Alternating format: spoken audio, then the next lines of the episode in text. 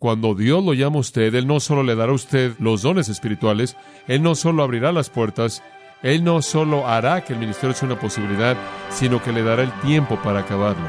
Y yo creo que eso se ve aquí en el testimonio del apóstol Pablo.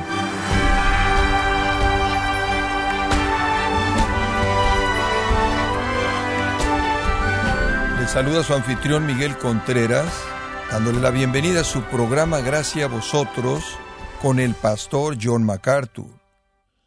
Los grandes predicadores como Charles Spurgeon predicaban el Evangelio y también entrenaban a otros para que lo hicieran, siendo ese el objetivo de su vida. Y cuando hablamos de grandes predicadores, ¿cuál era la perspectiva ministerial del apóstol Pablo? O John MacArthur nos muestra la filosofía ministerial de Pablo, descrita en el libro de Hechos capítulo 20. Nos encontramos en la serie titulada Por el amor de la Iglesia, aquí en gracia a vosotros. He titulado estar en particular del capítulo 20, Pablo ve su ministerio. Y aquí tenemos la perspectiva de Pablo de su propio ministerio. Veamos entonces, comenzando en el versículo 19, la perspectiva de Pablo de su ministerio. Ahora, Pablo da cuatro perspectivas. El ministerio únicamente va en cuatro direcciones. Observe, nuestro ministerio tiene una perspectiva hacia Dios, ¿verdad?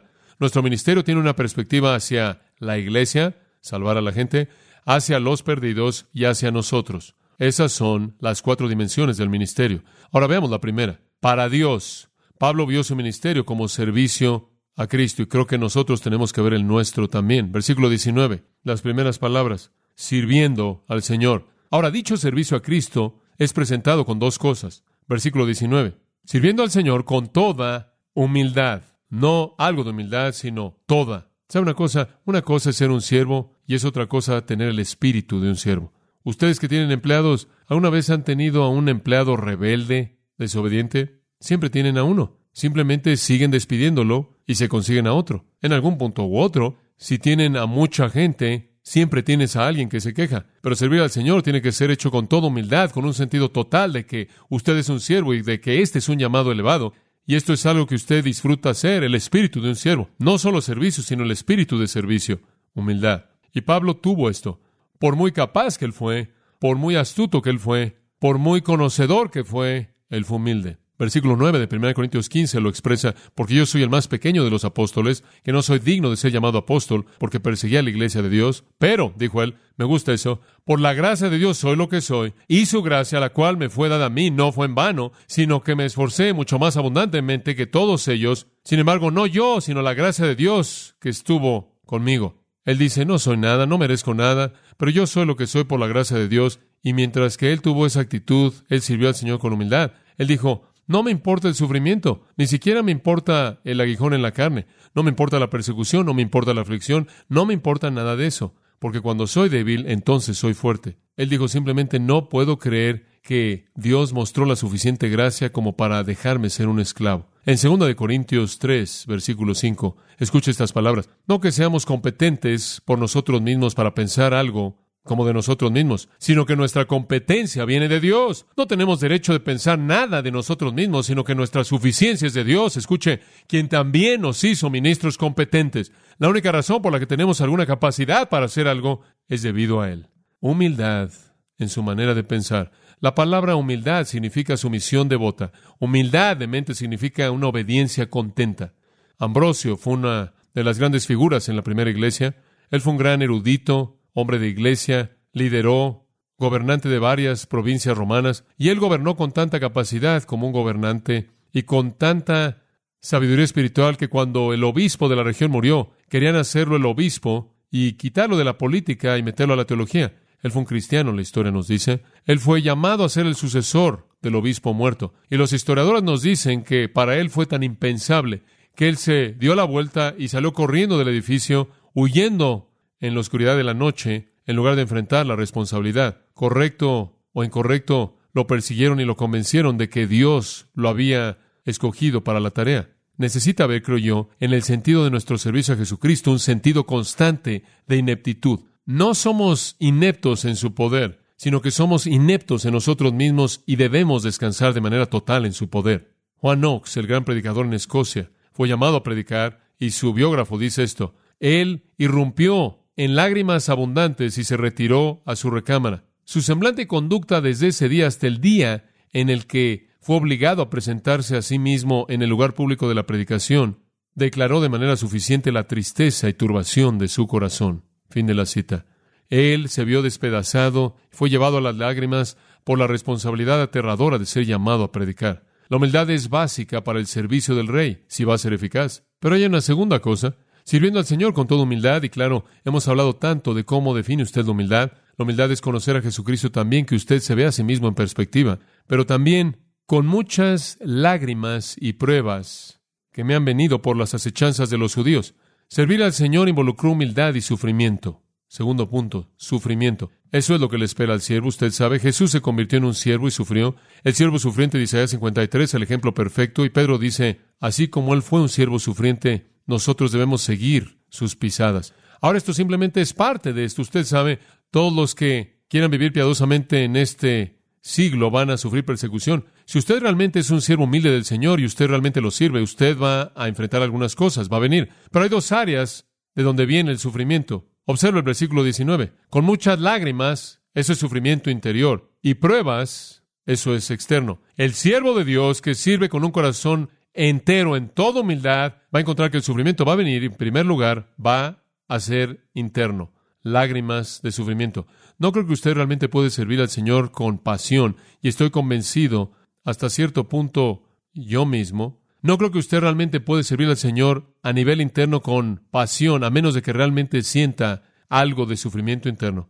Y no quiero decir que es inventado, no quiero decir que es manufacturado, digo, simplemente es real. Pablo derramó lágrimas, él dijo con muchas lágrimas. Su servicio al Señor fue un servicio que involucró lágrimas. ¿Por qué? Porque a él le dolía cuando Dios era deshonrado. Y él estaba triste cuando vio ciertas cosas en el mundo. Tres cosas lo entristecieron. Vi a lo largo del Nuevo Testamento tratando de encontrar algunas cosas y encontré tres cosas que hicieron que Pablo llorara. Una, él lloró porque la gente estaba perdida. Romanos 9, 2 y 3. En ese pasaje en donde él descubre su corazón, él dice, tengo gran dolor y tristeza continua en mi corazón y yo desearía que estuviera separado de Cristo por mis hermanos, mis parientes según la carne. Él dice, yo lloro todo el tiempo y casi desearía que yo mismo fuera maldecido si Israel pudiera ser salvo. Dice usted, oh Pablo, eso es emocional. Y él dice en el versículo 1, verdad digo en Cristo y no miento, y mi conciencia me da testimonio en el Espíritu Santo. Estoy diciendo la verdad. Me duelen los perdidos, muchas lágrimas. Él lloró por los perdidos. En segundo lugar, él lloró por los cristianos carnales. Y sabe una cosa, cuando él escribió 1 Corintios al grupo más grande de cristianos carnales que existía, y todo el tiempo, mientras que él escribió la carta, él lloró. Eso es preocupación. Eso es preocupación real. ¿Está así de preocupado usted por el cuerpo? ¿Estoy preocupado por un cristiano carnal? Escuche 2 Corintios 2.4. Él escribe su segunda carta a ellos y describe sus sentimientos cuando él escribió la primera. Él dice esto, a partir de mucha aflicción y angustia de corazón, escribí a vosotros con muchas lágrimas. Escribí la primera carta llorando a lo largo del proceso entero debido a la carnalidad de ustedes y sus inconsistencias. Él se preocupaba. Una tercera cosa que lo hizo llorar. Él lloró por los falsos maestros, porque ellos atacan la obra de Dios. Hechos 20:31 él dice, acordaos que durante tres años no cesé de amonestar a todo mundo noche y día con lágrimas. Y él les acababa de decir que él había estado hablando de falsos maestros. Él les advirtió acerca de los falsos maestros llorando. Eso le entristeció. Filipenses 3:18, acerca de muchos de los cuales les he dicho con frecuencia y ahora os vuelvo a decir, llorando que son enemigos de la cruz de Cristo. Él está hablando a través de falsos maestros. Él lloró por los perdidos. Él lloró por cristianos carnales.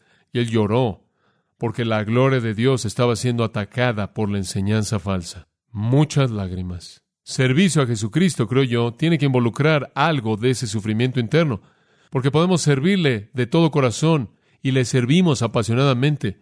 Sin embargo, al mismo tiempo, mientras que está todo ese gozo y servicio, está ese conocimiento de que no hay fruto. Pero ¿sabe una cosa? Realmente creo que cuando existe ese tipo de ministerio va a haber fruto. Yo creo que cuando una persona es así de apasionada, que derraman lágrimas por ese tipo de cosas, Dios realmente va a traer una cosecha. Me acuerdo leyendo acerca de Robert Murray McChain, quien murió y su iglesia fue visitada por un pastor joven, quien estaba siendo guiado por la persona que cuidaba para que viera la iglesia en donde McChain había predicado. Y lo metieron en un pequeño cuarto y había ahí un pequeño banco y el señor que cuidaba ya mayor dijo, Señor, ¿ve usted ese banco? Y él pensó, bueno, es extraño que me muestre un banco. Él dijo, ese es el banco en donde el pastor McChain se arrodillaba y lloraba antes de que predicaba.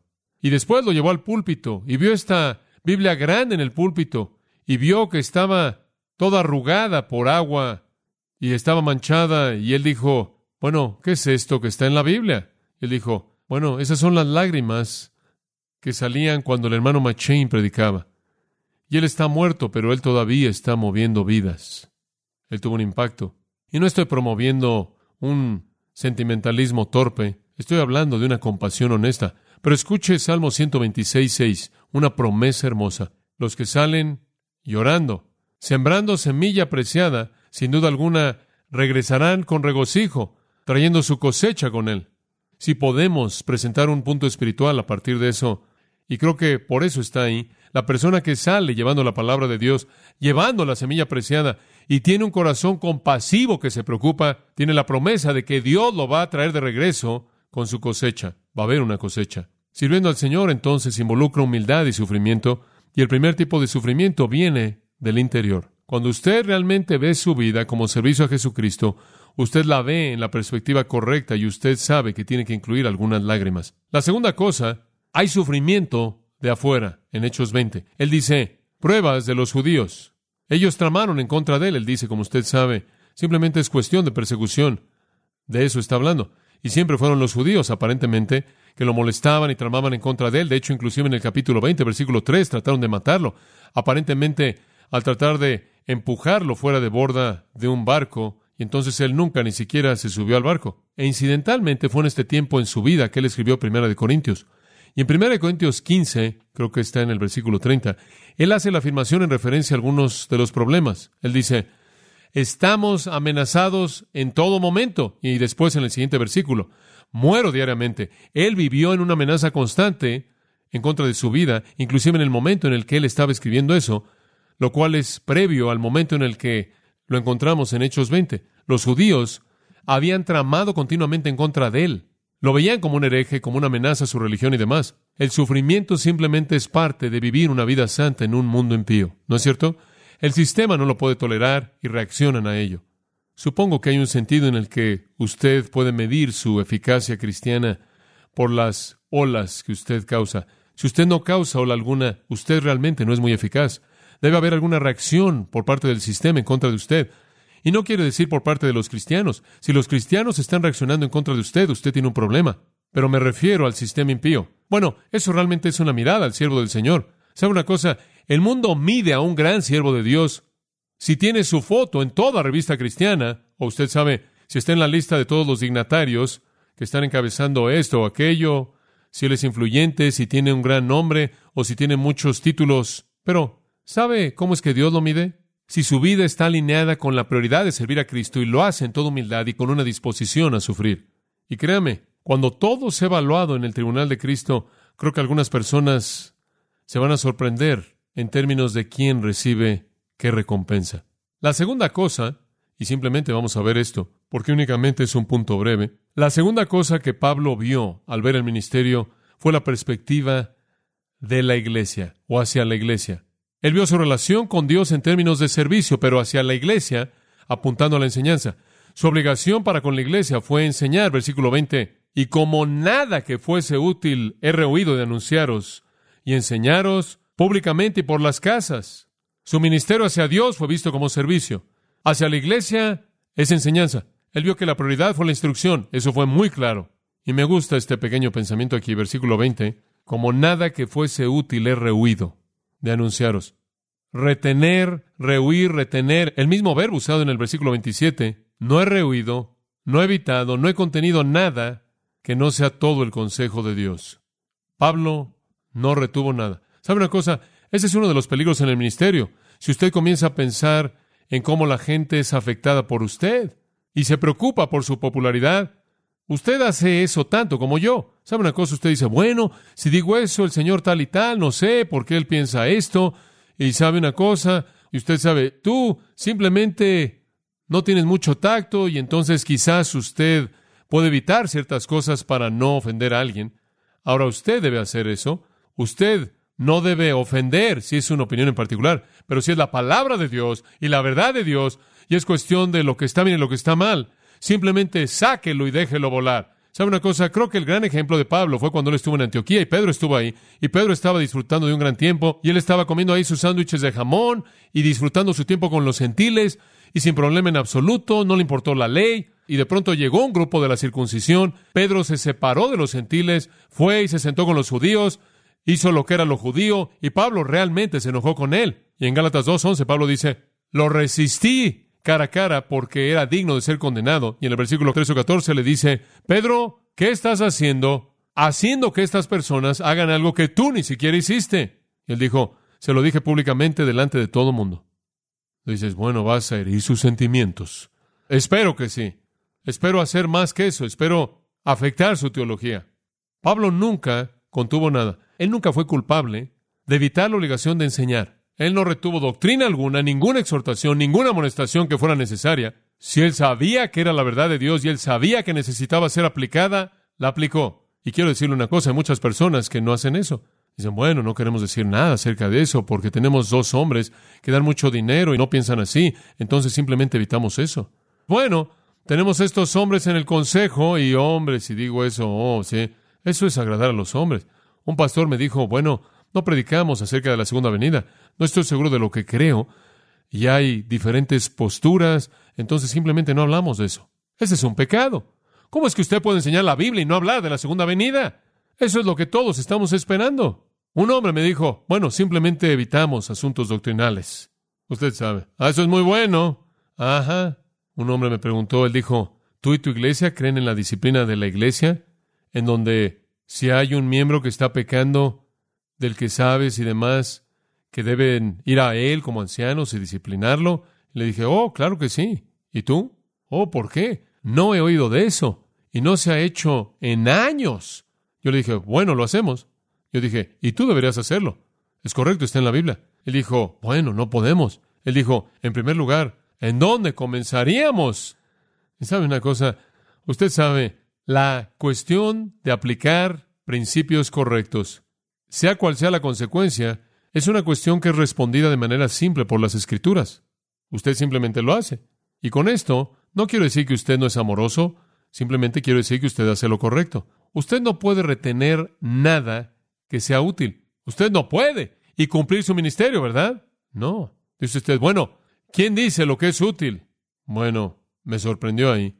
Él dice, como nada que fuese útil he rehuido. Dice usted, bueno, ¿qué es útil? Digo, ¿acaso cada hombre no debe decidir eso? Quizás no es posible disciplinar a esta persona y sacarlo de la iglesia, quizás lo va a dañar, entonces no es útil, o quizás tal y tal doctrina no es útil. Entonces, ¿cómo sabe usted lo que es útil? Es muy fácil. ¿Está listo para escuchar esto? Toda la escritura es inspirada por Dios y es útil. Usted no sabía que eso estaba ahí, ¿verdad? Correcto. Todo el consejo. Versículo 27. No reoído nada. Les he anunciado todo el consejo de Dios. ¿Usted cree que Dios nos dio verdad inútil? Todas las cosas aquí son para nuestra edificación. Sí, todo es útil. Ahora, algo de esto es útil para doctrina, esto es para enseñar principios, algo para reprender. Y esa palabra es traducida cinco veces, reprensión, y una vez traducida, creo que es en Mateo 18, para hablarle de una persona de sus fallas. Sí, la Biblia es útil también para decir, mira, querido hermano, esto dice que estás haciendo cosas que desagradan a Dios, reprensión, y tenemos esa obligación. También es útil para corrección. Una vez que usted ha reprendido, entonces le da usted las herramientas mediante las cuales corrige la conducta y finalmente es útil para instruir en justicia. Entonces, una vez que ha reprendido y ha colocado al hombre en el camino correcto, entonces usted continúa enseñándole en una vida justa. Es útil. Eso no es nada más un concepto del Nuevo Testamento. Escuche esto. David lo dijo en el Salmo 49 y 10, y creo simplemente para darle la idea de la coherencia de Dios en el Antiguo Testamento. Escuche, David, me deleita hacer tu voluntad, oh Dios mío. Sí, gracias porque tu ley está dentro de mi corazón. He predicado justicia en la gran congregación. He aquí, no he refrenado mis labios, oh Señor, y tú lo sabes. Escucha esto. No he escondido tu justicia dentro de mi corazón. He declarado tu fidelidad y tu salvación. No he encubierto tu misericordia y tu verdad de la gran congregación. ¿No es eso bueno? No retuve nada. Les dije todo. ¿Sabe una cosa? A Ezequiel se le dio una comisión excepcional y creo que es una comisión que le pertenece a todo cristiano. Y está en el 33 de Ezequiel y le voy a leer tres versículos y voy a hacer una aplicación rápida. Escuche, Dios le dice a Ezequiel, Él lo llama Hijo del Hombre. Hijo del Hombre, te he puesto por atalaya a la casa de Israel. Tú eres mi hombre en Israel. Por tanto, tú oirás la palabra de mi boca y les amonestarás de mi parte. En otras palabras, lo que yo te diga, tú les dices. Implícito está que a ellos no les va a gustar. No les van a gustar todas las reprensiones. Cuando yo diga al impío, oh impío, ciertamente morirás. ¿Puede imaginarse usted tener la comisión del Señor de acercarse a alguien y decir eso? Escucha, hombre impío, vas a morir. Entonces el Señor se adelantó a que Ezequiel estaría un poco inquieto en ese punto y entonces él dice, si yo digo eso, si tú no le dices, advirtiendo al impío de su camino, ese impío morirá en su iniquidad, pero su sangre demandaré de tu mano. En otras palabras, tú vas a ser castigado por no comunicar mi palabra. Si por otro lado tú haces eso, no hay castigo. Ahora eso no está diciendo que usted va a ser enviado al infierno porque alguien más muera sin Cristo. Lo que está diciendo es esto, y creo esto. La implicación ahí es que el ministro cristiano es responsable de comunicar la verdad de Dios o estar en el lugar de la disciplina por no hacerlo. Entonces, cuando alguien me dice, bueno, yo simplemente no hablo de eso, entonces mi afirmación, lo que les digo es, deberías leer Ezequiel 33, porque si no hablas de eso, puedes estar reteniendo aquello que Dios diseña que se ha hablado, y si ese individuo muere en sus pecados, entonces quizás tú sufras algo de disciplina por no comunicar lo que debes. No es cuestión de que si el hombre va a ser salvo o perdido en base a lo que usted dice o no dice. Ese es el lado de la soberanía de Dios, porque el hombre muere en sus pecados en ambos casos. Simplemente es cuestión de que si va usted a ser castigado o no por no ejercer su ministerio. Ahora, si usted realmente va a advertirle a la gente acerca de las cosas de Dios, y si usted va a declarar todo el consejo de Dios, y si usted va a dar todo lo que es útil, entonces su ministerio va a estar involucrado en hacer esto, ¿verdad? Enseñar este libro. Esa es la razón por la que estoy tan comprometido con el hecho de que debe enseñar expositivamente a lo largo de la Biblia, a lo largo de la Biblia, porque si usted hace eso, entonces usted va a dar el consejo de Dios de manera sólida. Muy bien. Entonces les enseñó. Ahora observe dos maneras en las que él enseñó, públicamente y por las casas. Él enseñó en público y él enseñó en casas. Ahora, la idea de enseñar públicamente es muy simple. Él enseñó en primer lugar en la sinagoga durante dos meses, tres meses creo, y después durante dos años en la casa de Tirano. Tuvieron reuniones públicas y la gente vino y aprendió y eso es maravilloso y esa es la razón por la que hacemos esto, porque somos llamados a enseñar públicamente. Pero él también lo hizo de casa en casa. Pablo sabía que una cosa era enseñarla, pero otra cosa era reunirse con alguien en algún lugar y satisfacer su necesidad especial y ayudarles a hacer una aplicación. ¿Sabe una cosa? Pablo hizo algo de enseñanza de casa en casa. He visto a gente tratar de defender los programas de visitación de casa en casa en base a este versículo. No está hablando de eso. Esto está hablando de enseñanza. Y, ¿sabe una cosa? La visitación en donde usted va y toma café y habla, eso está bien y usted debe hacer eso, es algo agradable. Pero no confunde eso con Hechos 2020. Eso no está hablando de eso. De lo que está hablando aquí es ir ahí a enseñar la palabra de Dios en un estudio bíblico en casa o una familia, estar disponible para instruir o para aplicar la verdad espiritual. ¿Y sabe una cosa? Yo sé que Pablo hizo en cada casa a la que él fue, porque ¿qué es lo primero que usted haría si Pablo llegara a su casa? Pablo, ¿podrías por favor explicarme este versículo? Usted le preguntaría. Eso me pasa donde quiera que voy. ¿O sabe una cosa? Me da tanto gusto verte, John. ¿Podría ser tan amable en explicarme este versículo? Eso pasa en todos lados. Usted sabe, digo, estaba en el supermercado y se acerca una señora y dice, oh, John, me da tanto gusto verte, tanto gusto verte aquí. ¿Podrías, por favor, explicarme tal y tal versículo? Le dije, bueno, espéreme, déjeme poner mis plátanos aquí, con mucho gusto lo hago, usted sabe. Y eso está bien. Digo, usted sabe, me da gusto hacer eso.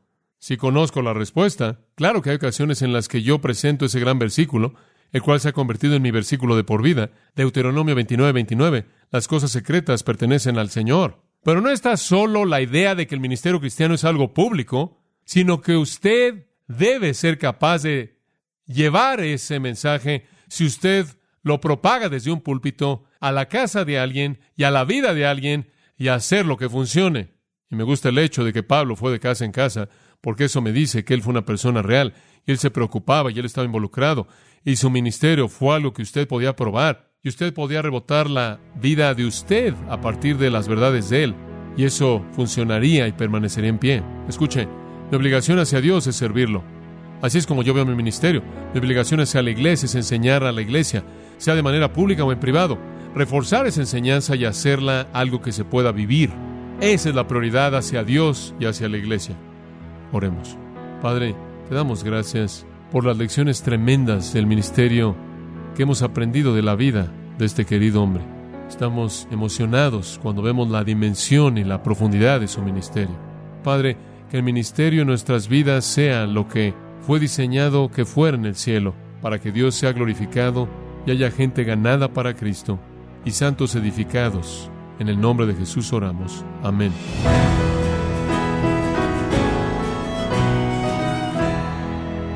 John MacArthur nos dio un adelanto de las cuatro formas en las que Pablo vio el ministerio. Primero, hacia Dios, la iglesia, los perdidos y finalmente el mismo. Esto es parte de la serie titulada Por el amor de la iglesia, aquí en gracia a vosotros. Estimado oyente, tenemos a su disposición el libro El Plan del Señor para la Iglesia, escrito por John MacArthur, donde nos muestra la necesidad de volver a los principios bíblicos de liderazgo. Puede obtenerlo en nuestra página en gracia.org o en su librería cristiana más cercana. Y le recuerdo también que puede descargar todos los sermones de esta serie por el amor de la Iglesia así como todos aquellos que he escuchado en días, semanas o meses anteriores. Y no olvide que puede leer artículos relevantes en nuestra sección de blogs, ambos en gracia.org. Si tiene alguna pregunta o desea conocer más de nuestro ministerio, como son todos los libros del pastor John MacArthur en español, o los sermones en CD que también usted puede adquirir, Escríbanos y por favor mencione la estación de radio por medio de la cual usted nos escucha en gracia a vosotros. Es importante conocer no solo el país y ciudad de donde usted nos escucha, sino también la radio.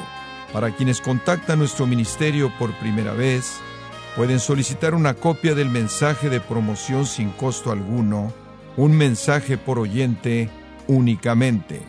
Si usted vive en los Estados Unidos o Puerto Rico, escríbanos a Gracia Vosotros, P.O. Box 4000, Panorama City, California 91412.